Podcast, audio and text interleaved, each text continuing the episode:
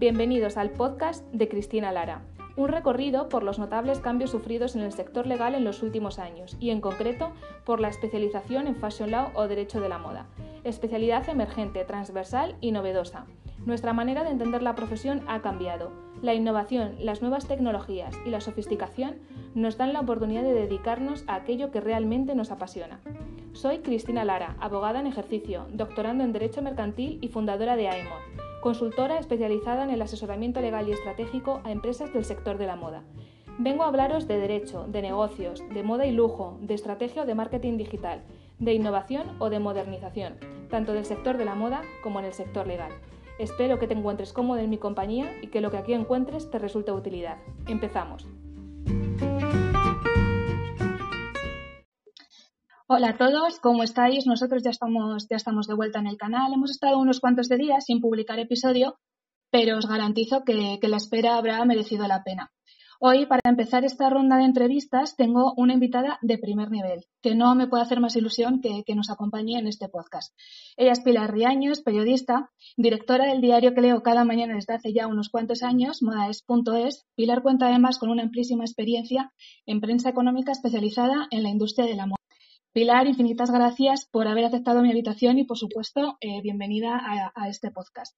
Nada, muchísimas gracias a ti y gracias por, bueno, pues por pensar en, nosotros. Es un, es un placer tenerte aquí, poder hablar contigo de, pues, de negocios, de comunicación, de economía y de moda, por supuesto. Así que para, para empezar y para poder conocerte un poquito mejor, cuéntanos un poco sobre, sobre ti, sobre tus inicios, tu trayectoria profesional, tus proyectos más especiales. A ver, pues yo como, como bien decías, soy, soy periodista. Em, cuando estudié la carrera, eh, de hecho cuando la terminé, no pensaba nunca haberme dedicado a la, economía, pero lo cierto es que, bueno, en las prácticas de la universidad eh, me mandaron, me tocó ir a Expansión, como sabéis es el principal diario económico eh, en papel que hay en España.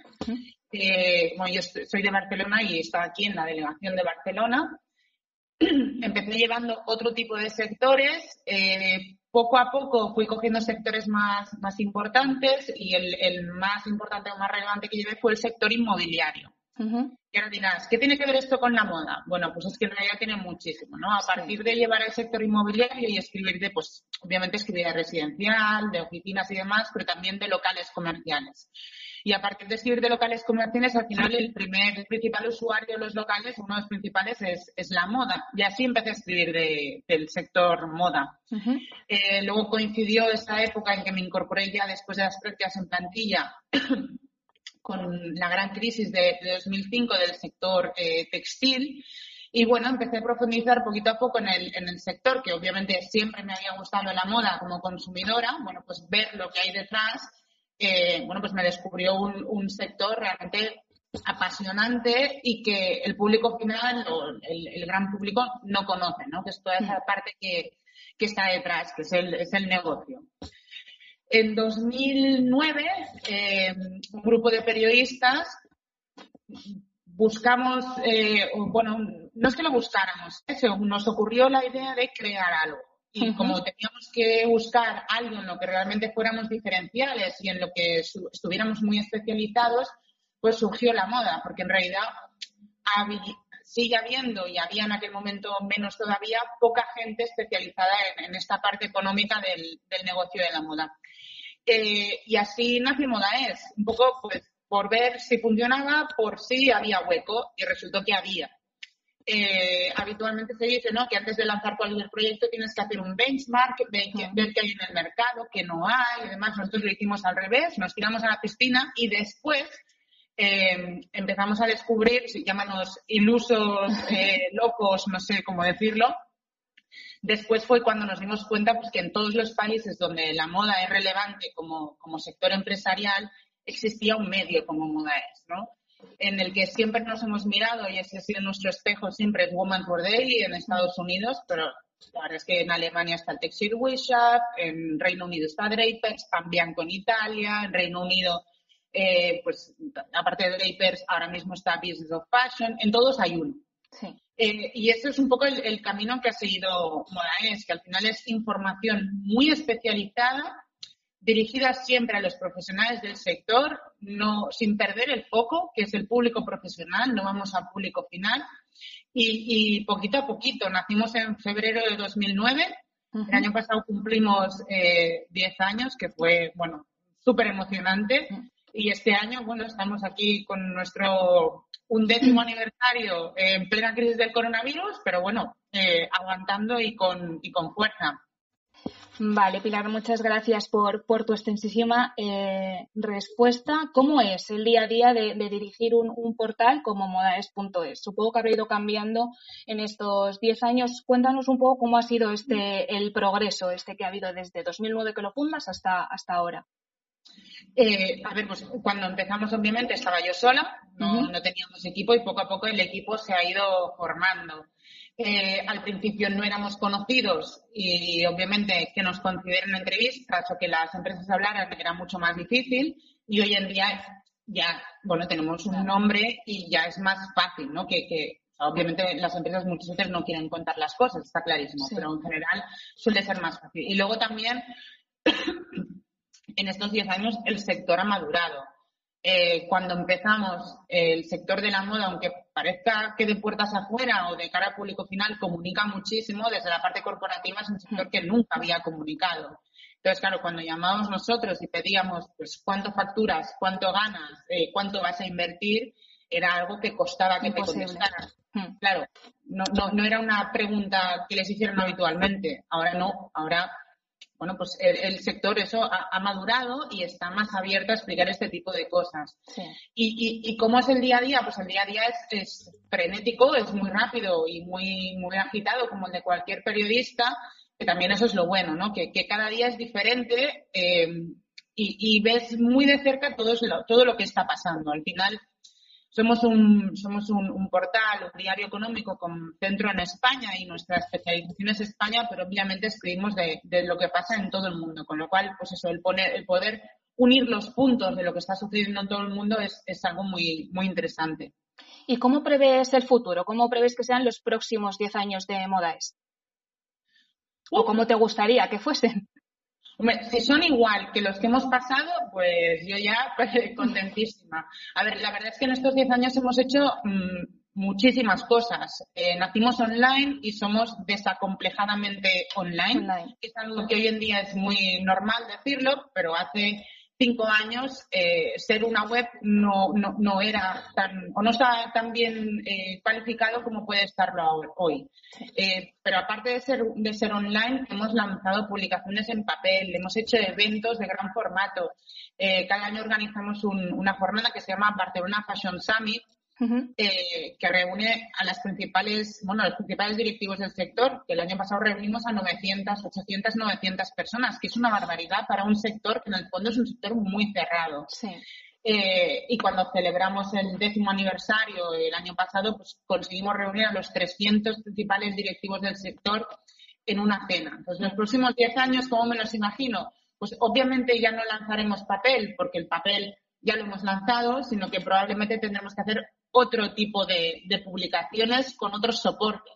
Hmm. Eh, no sé si terminaremos publicando cosas con hologramas, es que no sé, Al final la, tecnología avanza y los soportes avanzan, pero que seguir innovando, seguir pensando, que eso es algo muy divertido nuestro también, ¿no? Que, lanzamos cosas con muchísima agilidad eh, y, eso hace que, no nos para, que no nos paremos, que siempre estamos pensando y mañana qué.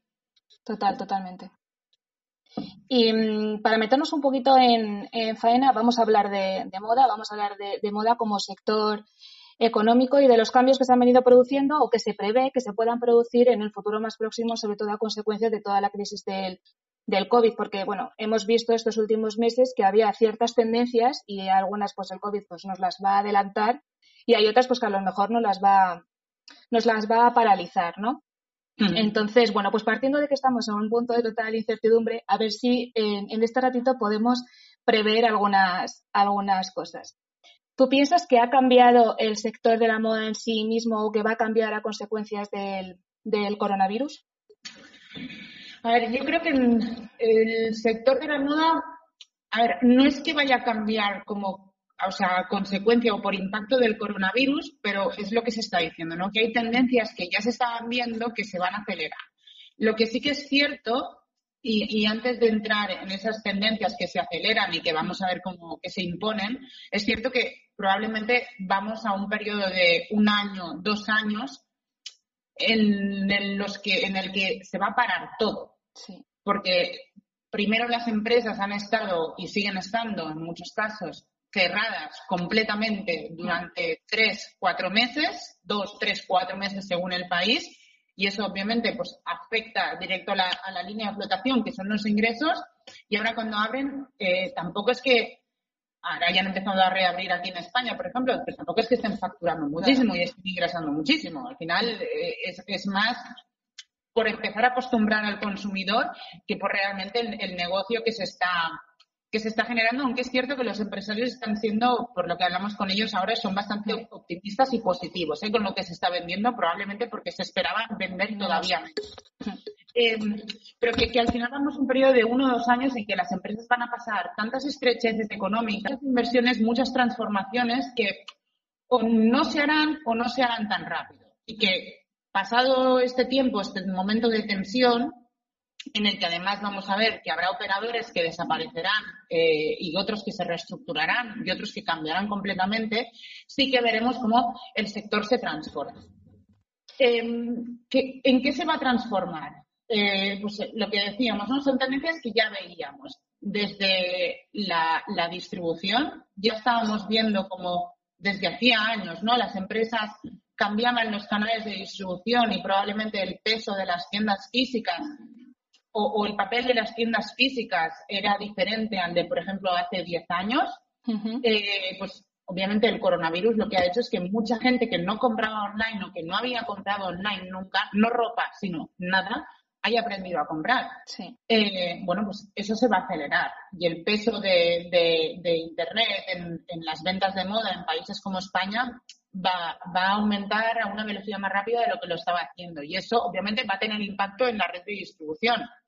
Veremos eh, cada vez menos tiendas en zonas secundarias, más tiendas con, concentradas en zonas principales, en Serrano o en Paso de Gracia o en el centro de Madrid o en el centro de Barcelona, y quizás lo que empecemos a ver son en las calles secundarias, en los barrios donde vive la gente, no por donde va a, haber, va a hacer turismo, en eso empezaremos a ver otro tipo de tiendas, que serán tiendas más centradas en, en online, ¿no? en recogidas, revoluciones eh, y demás. ¿Qué otra gran tendencia? Pues para mí la otra gran tendencia es la sostenibilidad. Hmm. Eh, que al final, eh, de tanto decirlo, quizás eh, la sostenibilidad está empezando a ser algo tan manido sí. que empieza a perder sentido, pero es que es, es, que es real. Nosotros empezamos a escribir de, o sea, córtame cuando quieras, que yo me enrollo como una persiana. Tranquila, dale. Nosotros empezamos a escribir de, de sostenibilidad hará pues ya seis o siete años, ¿vale? Bueno, no, seis años, más o menos. Y fue porque un directivo de un gran grupo, de uno de los mayores grupos de distribución de moda en España, de los que a priori nadie piensa que, esté, que pueda estar pensando ya hace seis años en sostenibilidad, nos dijo que este era el tema yeah. y que la industria iba a evolucionar con él. Desde entonces, ¿qué hemos visto? Bueno, pues obviamente la sostenibilidad en moda explota o empieza, se empieza a hablar y el sector empieza, veis que empieza a girar a partir de la, de la catástrofe del Rana Plaza. Sí. Pero poco a poco, pues hemos pasado de una sostenibilidad social, que es, pues esa, la vinculada directamente con el Rana Plaza, poco a poco a otro tipo de sostenibilidad. Y ahora básicamente lo que estamos en un momento en que, igual que el año pasado o que el anterior, que al final la industria de la moda es una de las que más contamina en el mundo uh -huh. y el propio sector sabe que o cambia su modelo o va a desaparecer. Sí. Eh, con lo cual, eh, las empresas lo que están haciendo es acelerar esa transformación. ¿Y cómo lo están haciendo? Y aquí es, eh, para mí es importante que, o sea, para mí es importante que, que, al final son las empresas las que están tirando de la sostenibilidad y no tanto el consumidor. Sí. El consumidor todavía no pide sostenibilidad porque no paga por ella. No compra sostenible, porque todavía no está dispuesto a pagar más por una camiseta fabricada de una determinada manera que por otra camiseta fabricada de otra determinada manera. Son las propias empresas las que están adaptando sus procesos, invirtiendo en nuevos materiales, en nuevos desarrollos y al final son las propias empresas las que están enseñando al consumidor qué es la sostenibilidad y que deben consumir o que deben empezar a pensar en consumir de, de esa manera.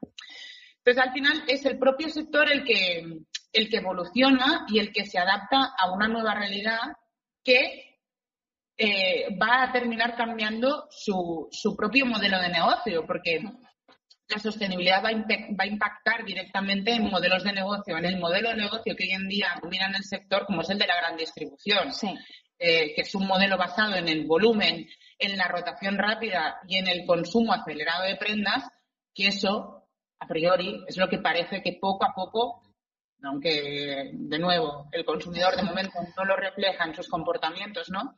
Eh, parece que es lo que va a empezar a cambiar. cambiando. Claro. Hmm. ¿Tú piensas entonces, al hilo de todo esto que comentas, eh, que las, compañías van a, van a cambiar su foco, su propuesta eh, de servicios o de productos a, a, los clientes a consecuencia de todos estos movimientos o que deberían planteárselo? Bueno, yo creo que, lo están haciendo, ¿eh? poquito, poquito a poco. Em, al final es, lo que estábamos hablando hasta ahora. Eh, H&M, y, digo H&M por no decir un caso español, que al final vamos a un grupo sueco.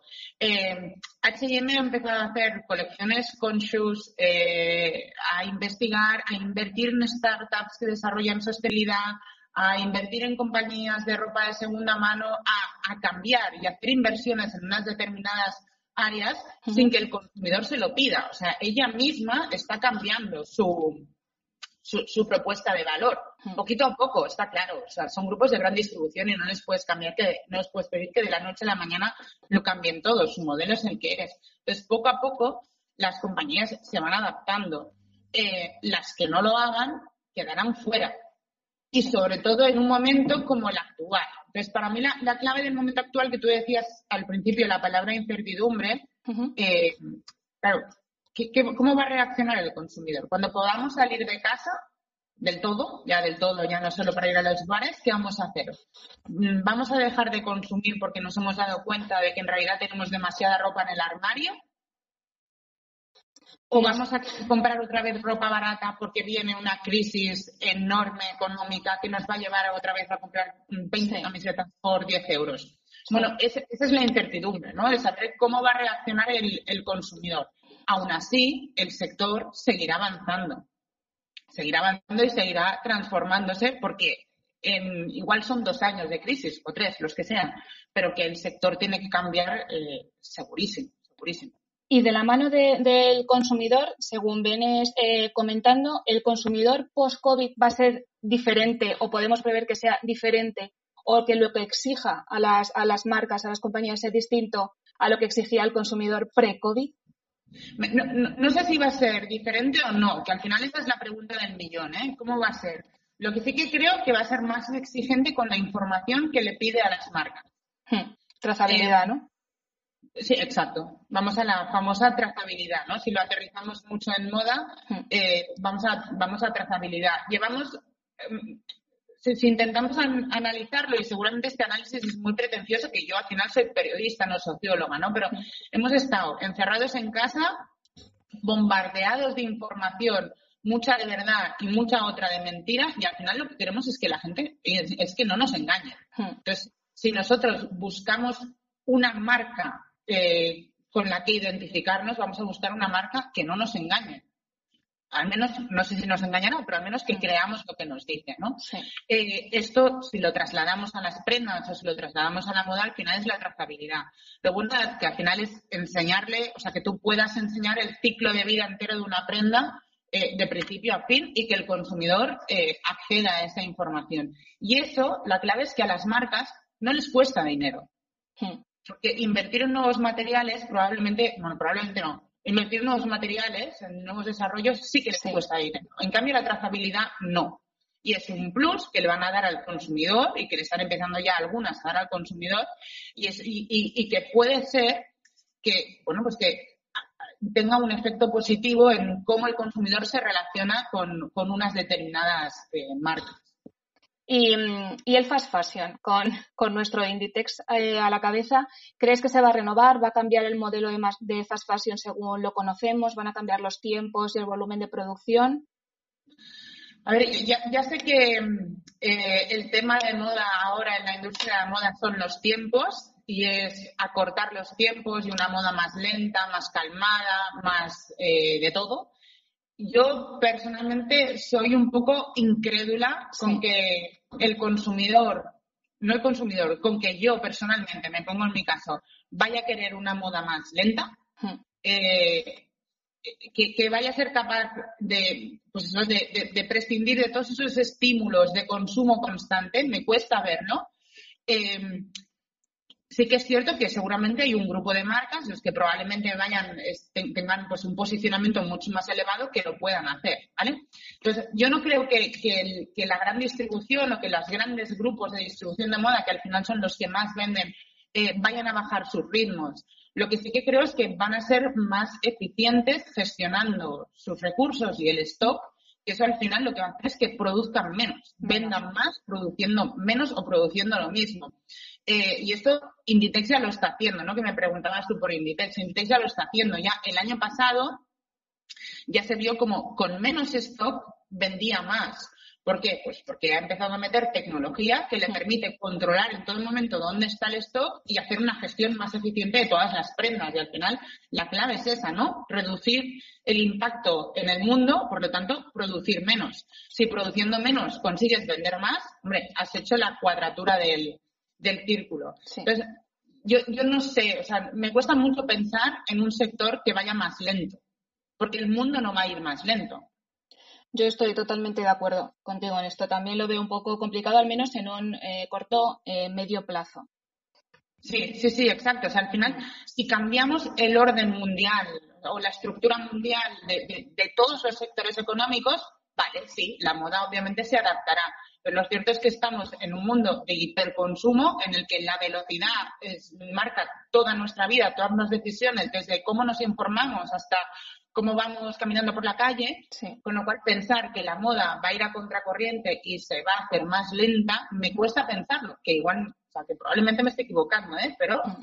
no sé, me cuesta. Sí, totalmente de acuerdo. En relación con esto, además, hemos visto cómo mm, el hecho de que la mayoría de las marcas, o no, a lo mejor no la mayoría, pero muchas de, de nuestras marcas estuviesen produciendo en China, ha ocasionado con el tema de cuando estalló el, coronavirus, ha ocasionado consecuencias de, pues, de, no tener productos en, España para poder vender y en cambio hemos podido ver cómo aquellas marcas que no han adaptado sus contratos con los fabricantes en otros países después han encontrado sobreestocadas sin poder luego sacar, sacar los productos al mercado.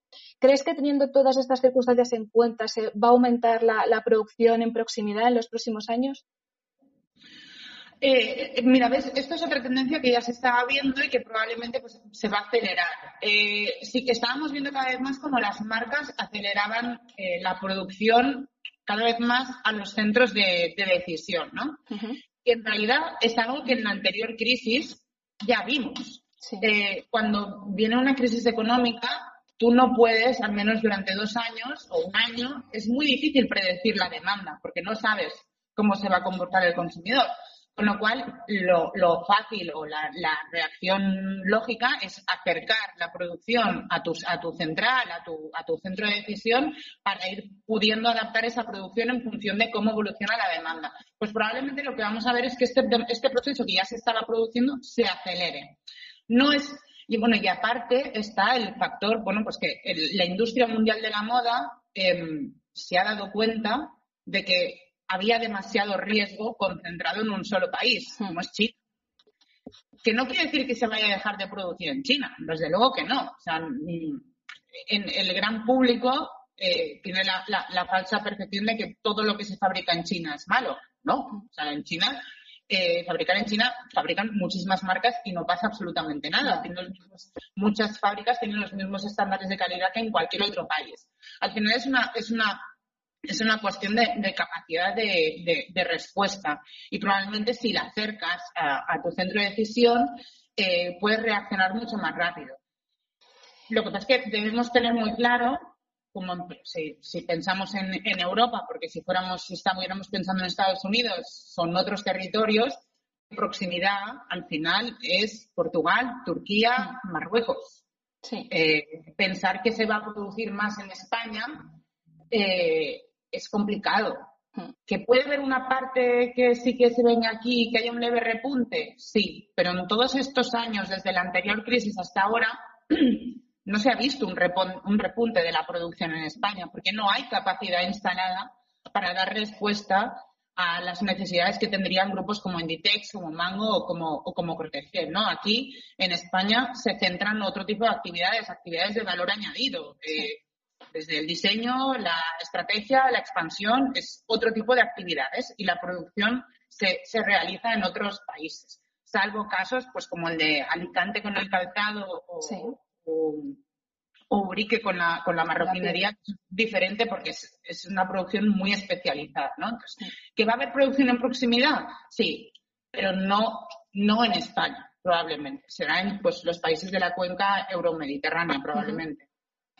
Vale. Y mm, hablamos eh, muy habitualmente últimamente de innovación y de digitalización. ¿Tú piensas que en el sector de la moda digitalización e innovación van de la mano? No, no, tiene por qué. No.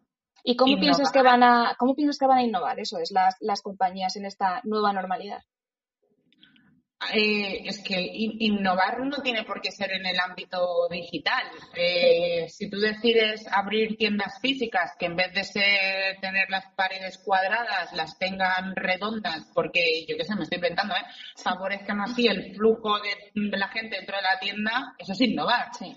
Eh, si tú, mira, hace poco, no recuerdo quién ponía el ejemplo, ¿no? Pero decían que, claro, si el consumidor no va a tu tienda, porque tiene miedo, porque no le apetece, por lo que sea, pues igual tú tienes que ir a su casa. Y el típico modelo del o el aboña a tu puerta o la venta del Tupperware, pues que también se puede llevar a la moda. Pues si hay alguna empresa que hace eso porque tiene un nicho de mercado, un target que, encaja con algo así, eso es innovar. y eso no tiene nada que ver con digitalización. Eh, lanzar nuevos productos también es innovar. Em, lo que sí que es cierto es que obviamente eh, la innovación hoy en día o los, o los nuevos desarrollos de negocio muchas veces pasan por el canal, por el canal digital. Eh, vender ropa de segunda mano no es innovar, pero si te montas una web de venta de, segunda, de ropa de segunda mano, eso sí que es innovar, ¿no? Al final, em, ¿cómo va a innovar el sector? Pues es difícil de decir porque tiene mil, mil, mil campos donde hacerlo, desde el aprovisionamiento, que ahí hay muchísimo campo por por recorrer sobre todo en digitalización en digitalizar toda la cadena de aprovisionamiento del sector es donde hay más camino eh, por recorrer hasta, pues eso, el producto o la, o la distribución. Que no, que distribución no es una tienda, distribución puede ser mil canales. Y hablabas, hablabas de, tiendas ahora mismo. Em, las tiendas para las marcas, pues es el canal por el que consiguen más, más engagement, ¿no?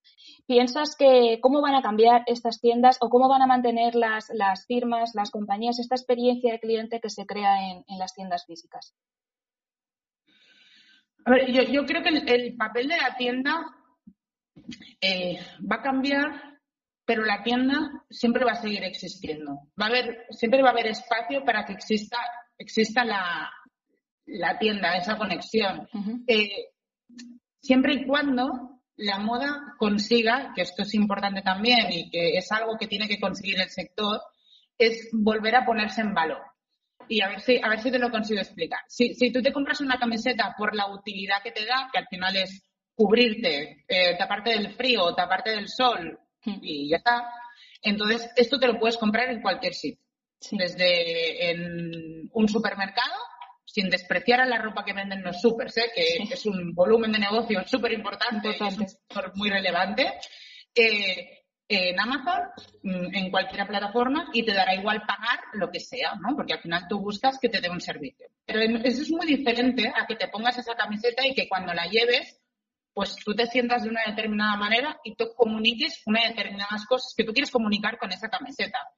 Eso probablemente, primero pagarás más por esa prenda, o estarás dispuesto a pagar más, Y eso probablemente no te lo compres en cualquier sitio.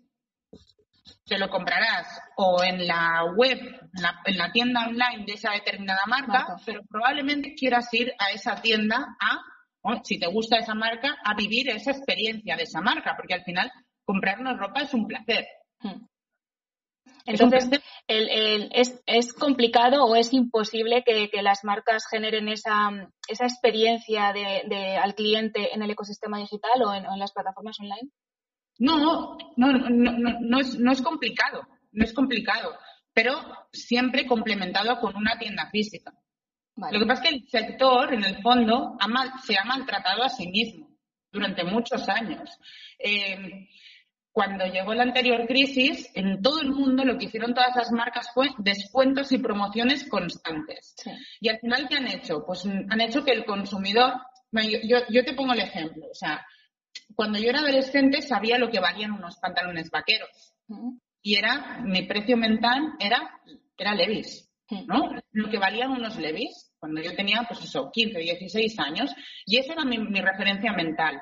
Hoy en día, primero, no tengo una referencia mm, muy clara de cuál es el precio de un vaquero, porque continuamente están descuentos, están con descuentos, y si lo tengo, no es el precio de Levis. Probablemente son los 19.95, que eso es lo que sé que me lo vende la gran distribución. Entonces, el propio sector eh, nos ha enseñado a los consumidores a ponerle un precio objetivo a las cosas, que es el del descuento o el de la promoción o el precio más barato posible.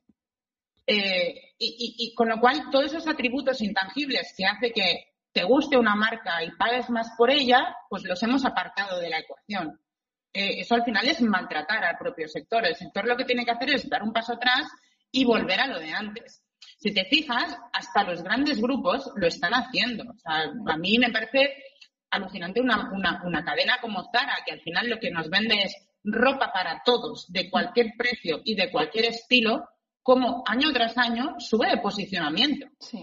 Y tú vas a las tiendas, ostras, y parece que esta es una tienda, una marca de lujo. Mm. Bueno, pues sí, obviamente venden ropa barata, claro que sí, pero poco a poco esa percepción de la marca va subiendo. Bueno, pues todo el sector tiene que hacer eso.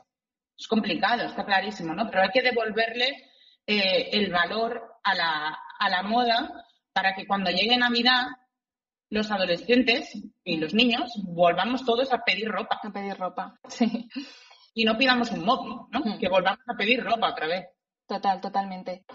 Em, del e-commerce, ¿qué, esperas? Porque se ha hablado de que no, no, ha crecido tanto, no ha habido tantas ventas como se podía esperar con el tema del coronavirus, que esperábamos que hubiese como más, más ventas online. ¿Qué, piensas de esto y, qué puedes prever que va a pasar con el e-commerce? Entiendo que crecer, pero quiero que me lo expliques em, de aquí a, un futuro cercano. A ver, yo, creo que pensar que durante el confinamiento el e-commerce iba a ser capaz de, suplir eh, todas las ventas que no se han hecho en tiendas físicas era, una utopía total. Sí, y yo creo que o sea, ninguna empresa lo podía estar creyendo, porque al final el consumidor, o lo que hemos hecho todos, es en estas semanas en que hemos estado encerrados en casa, no hemos pensado en comprarnos ropa, hemos pensado en comprar agua, comida, eh, gel para lavarnos las manos y levadura, según dice Cantar, que todos hemos comprado levadura. ¿no? Al final compras otro tipo de cosas, pero no ropa. Si nos quedáramos seis meses encerrados en casa, o cinco, pues igual sí que volveríamos a comprar ropa o por necesidad o por placer, porque ya por divertimento. Entonces, ¿qué va a pasar con el e-commerce? Yo creo que si ya estaba creciendo, ahora, si no me equivoco, está alrededor de un 9,3 más o menos el peso de, las ventas eh, online en el conjunto de, la moda en España, ¿vale? Que es un porcentaje bastante bajo si lo comparamos con otros países de Europa en mi opinión, lo que va a pasar es que va a crecer, pero va a crecer más rápido de lo que estaba previsto todavía, precisamente por lo que estábamos diciendo al principio, ¿no? Que hay mucha gente que no compraba online y que ha aprendido que se puede comprar online, incluso ropa. Sí. Luego, eh, nos va a costar ir a las tiendas, porque no es agradable ir a una tienda. Eh, yo ya he ido, porque soy una enferma del sector y porque me gusta mucho comprar ropa, yo ya he ido a comprar con mascarilla y no es no sé, hasta que nos acostumbremos, pues probablemente eh, nos cueste un poco, con lo cual si tenemos Internet que nos suple esa necesidad, pues seguramente eh, hmm. compraremos más eh, online. Entonces, crecimiento, lo que tú decías, por supuesto, pero más rápido, más rápido. Y hablando, hablando de e-commerce, eh, si tenemos una, una, una, web online, es fundamental tener una buena estructura logística. Teniendo en cuenta además que nos encontramos en un momento de, de, crisis total y que las compañías tienen que priorizar un poco sus inversiones, ¿tú piensas que las, las empresas sí van a invertir más en, en tener una mejor logística? Sí, sí, total. Sí. Mira, yo ya hace bastantes años que doy clases y, y el primer día de, a, estudiantes que les interesa el sector de la moda, ¿no? Que quieren especializarse. Y el primer día de clase siempre les digo, les pongo, venga, la cadena de valor del sector o eh, mm, actores del sector de la moda. Y siempre, pues para provocar, les pongo un camión de seguro. Hmm. Y todos dicen, esto no es moda. Hombre, desde hace muchos años la logística es una de las piezas más importantes del sector de la moda. Que tengas un buen producto ya se da por descontado. Si no tienes un buen producto ya ni entras en el sector pero luego más clave sobre todo, o sea, más clave eh, todavía es que la tienda esté, o sea, que la ropa llegue a la tienda, que esté surtida, que la ropa llegue del almacén a la central, o sea, al final el transporte tiene cada vez una parte mm, más relevante. Y, si eso lo metemos en un momento en que compramos y queremos que a las dos horas esté en nuestra casa porque ya no podemos esperar más, lo necesitamos en dos horas eh, de manera imperiosa, la logística es cada vez más importante. Entonces, mm, la mayoría de empresas ya habían hecho esas inversiones y si no las habían hecho, las van a hacer más. Esta semana, por ejemplo, hemos escrito un artículo sobre las dark stores, que supongo que habéis, oído hablar de las dark kitchens, que son estas eh, cocinas que trabajan pues para, para Globo o para otras mm, empresas de, de, mensajería de última milla, que al final pues son cocinas donde se cocina todo tipo de restauración y que trabajan para Globo. Bueno, pues en, el sector de, bueno, otro tipo de sectores se habla de las dark stores, que son almacenes en el centro de las ciudades donde eh, las marcas llevan su mercancía de manera que sirven tanto de puntos de recogida como de entrega, pero sobre todo para entregar en dos horas al consumidor. Claro, esto está empezando a llegar al sector de la moda. Es verdad que las marcas tienen sus propias tiendas en el centro de las ciudades y que probablemente utilicen eh, las tiendas de Paseo Horacio de Serrano como dark stores, entre comillas, ¿no? Para servir el e-commerce. Pero probablemente vemos, veamos cómo, pues, estos pequeños almacenes urbanos que al final lo que dan es dar velocidad eh, y capacidad de respuesta a los picos de, demandas online, veamos cómo, cómo prolifere. O sea, que sí, que la logística va a ser, si ya era importante, lo va a ser más. Y hablando de inversiones y de toma de decisiones en las compañías, ¿cuáles crees que van a ser las skills que se van a pedir a los, a los directivos presentes, futuros de, las grandes firmas, de las grandes cadenas? Uf, em, es complicada, ¿eh? Em, mira, nosotros en, en Modaes eh, hemos estado los últimos dos meses, bueno, desde que empezó el confinamiento, eh, hemos estado entrevistando a través de pues, una plataforma que se llama Crowdcast y retransmitiéndolo en, vivo a, diferentes directivos del sector, desde el CEO de Mango hasta el de Desigual, Pepe Jeans y demás. Eh, es una pregunta que les he hecho a todos. Em, y una de las cosas que destacan es la capacidad de adaptación y la capacidad de tomar decisiones. Eh, estamos en un momento en que, pese a la incertidumbre que hay, hay que seguir tomando decisiones y hay que tomarlas de manera muy rápida. Y probablemente soluciones que valían hace dos meses ahora ya no valen. Eh, y eso me lo aplico también a mí misma, ¿eh? Y en el, en el día de, en el día a día de, de moda es cosas que nosotros pensábamos y odiábamos o no nos gustaba nada el formato vídeo y mira cómo hemos terminado. haciendo tres webinars a la semana eh, y ahora pensando en qué hacemos después del confinamiento para poder seguir eh, trabajando este formato. O sea, al final es eso, es capacidad de adaptación y capacidad de tomar decisiones, de no dudar, porque te puedes equivocar, pero la clave yo creo que es no dudar, tomar una decisión y tirar para adelante. Total. Y para ir, para ir terminando ya, Pilar, ¿qué le pides a la industria de la moda o qué esperas de ella en un futuro más próximo después de esta que nos está cayendo? Mira, pues yo te diría eh, lo que hemos dicho en Modanés desde el principio. que es que el sector se valore más. Eh, si tú miras en países como Francia, como Italia, incluso como Reino Unido, que quizás es menos, pero también, o como Estados Unidos, el, sector de la moda es orgulloso de lo que tiene y de lo que hace. Eh, saca pecho. Cuando, cuando el gobierno se tiene que reunir con representantes empresariales, siempre está ahí la moda. Eh, cuando pasa algo, hacen lobby y reclaman. Eh, la moda española no lo ha hecho hasta, hasta ahora. Ahora lo está empezando a hacer, es verdad, y cada vez más. Pero es un sector que necesita, eh, ostras, ser más consciente, no sé, porque consciente es, ¿no? Pero sacar más pecho de que tenemos al número uno del mundo, es español. No hay muchos sectores de la economía española que puedan decirlo, que entre las principales empresas de Europa eh, hay empresas españolas que tenemos a uno de los gigantes de la moda nupcial y que en tantos otros sectores tenemos, y que una de las diez mayores empresas de moda infantil del mundo es española. Entonces, bueno, esto es algo que yo creo que el propio sector tiene, tiene que salir a decirlo y tiene que ser orgulloso. Entonces, es verdad que durante esta crisis hemos visto que el sector ha sido capaz de unirse y de reclamar. Eh, si miramos lo que ha pasado con las rebajas, que si la habéis seguido un poco, primero se dijo que no se podían hacer, después que sí, después que no, y finalmente que sí. Que sí. Esto es porque el sector ha salido y se ha quejado. Hmm. Y ha dicho, hombre, soy la moda, represento casi un 3% del PIB, necesito hacer descuentos porque necesito liquidez, hmm. somos, somos responsables, no vamos a generar aglomeraciones si el sector no se hubiera movido, pues todo se hubiera quedado como estaba. ¿no? al final es eso, ¿no? Que el sector se ponga en valor y que reclame eh, su posición dentro de, dentro de la economía eh, española. Fenomenal, Pilar. Pues lo dejamos, lo dejamos aquí. Infinitas gracias por este, por este ratito que, me has dedicado, por toda la info que, nos has dejado aquí y tus opiniones. Y que ha sido un placer tenerte. Muchísimas gracias a ti y gracias por, contar con Modaes. Gracias a vosotros. Hasta luego. Un abrazo fuerte. Adiós.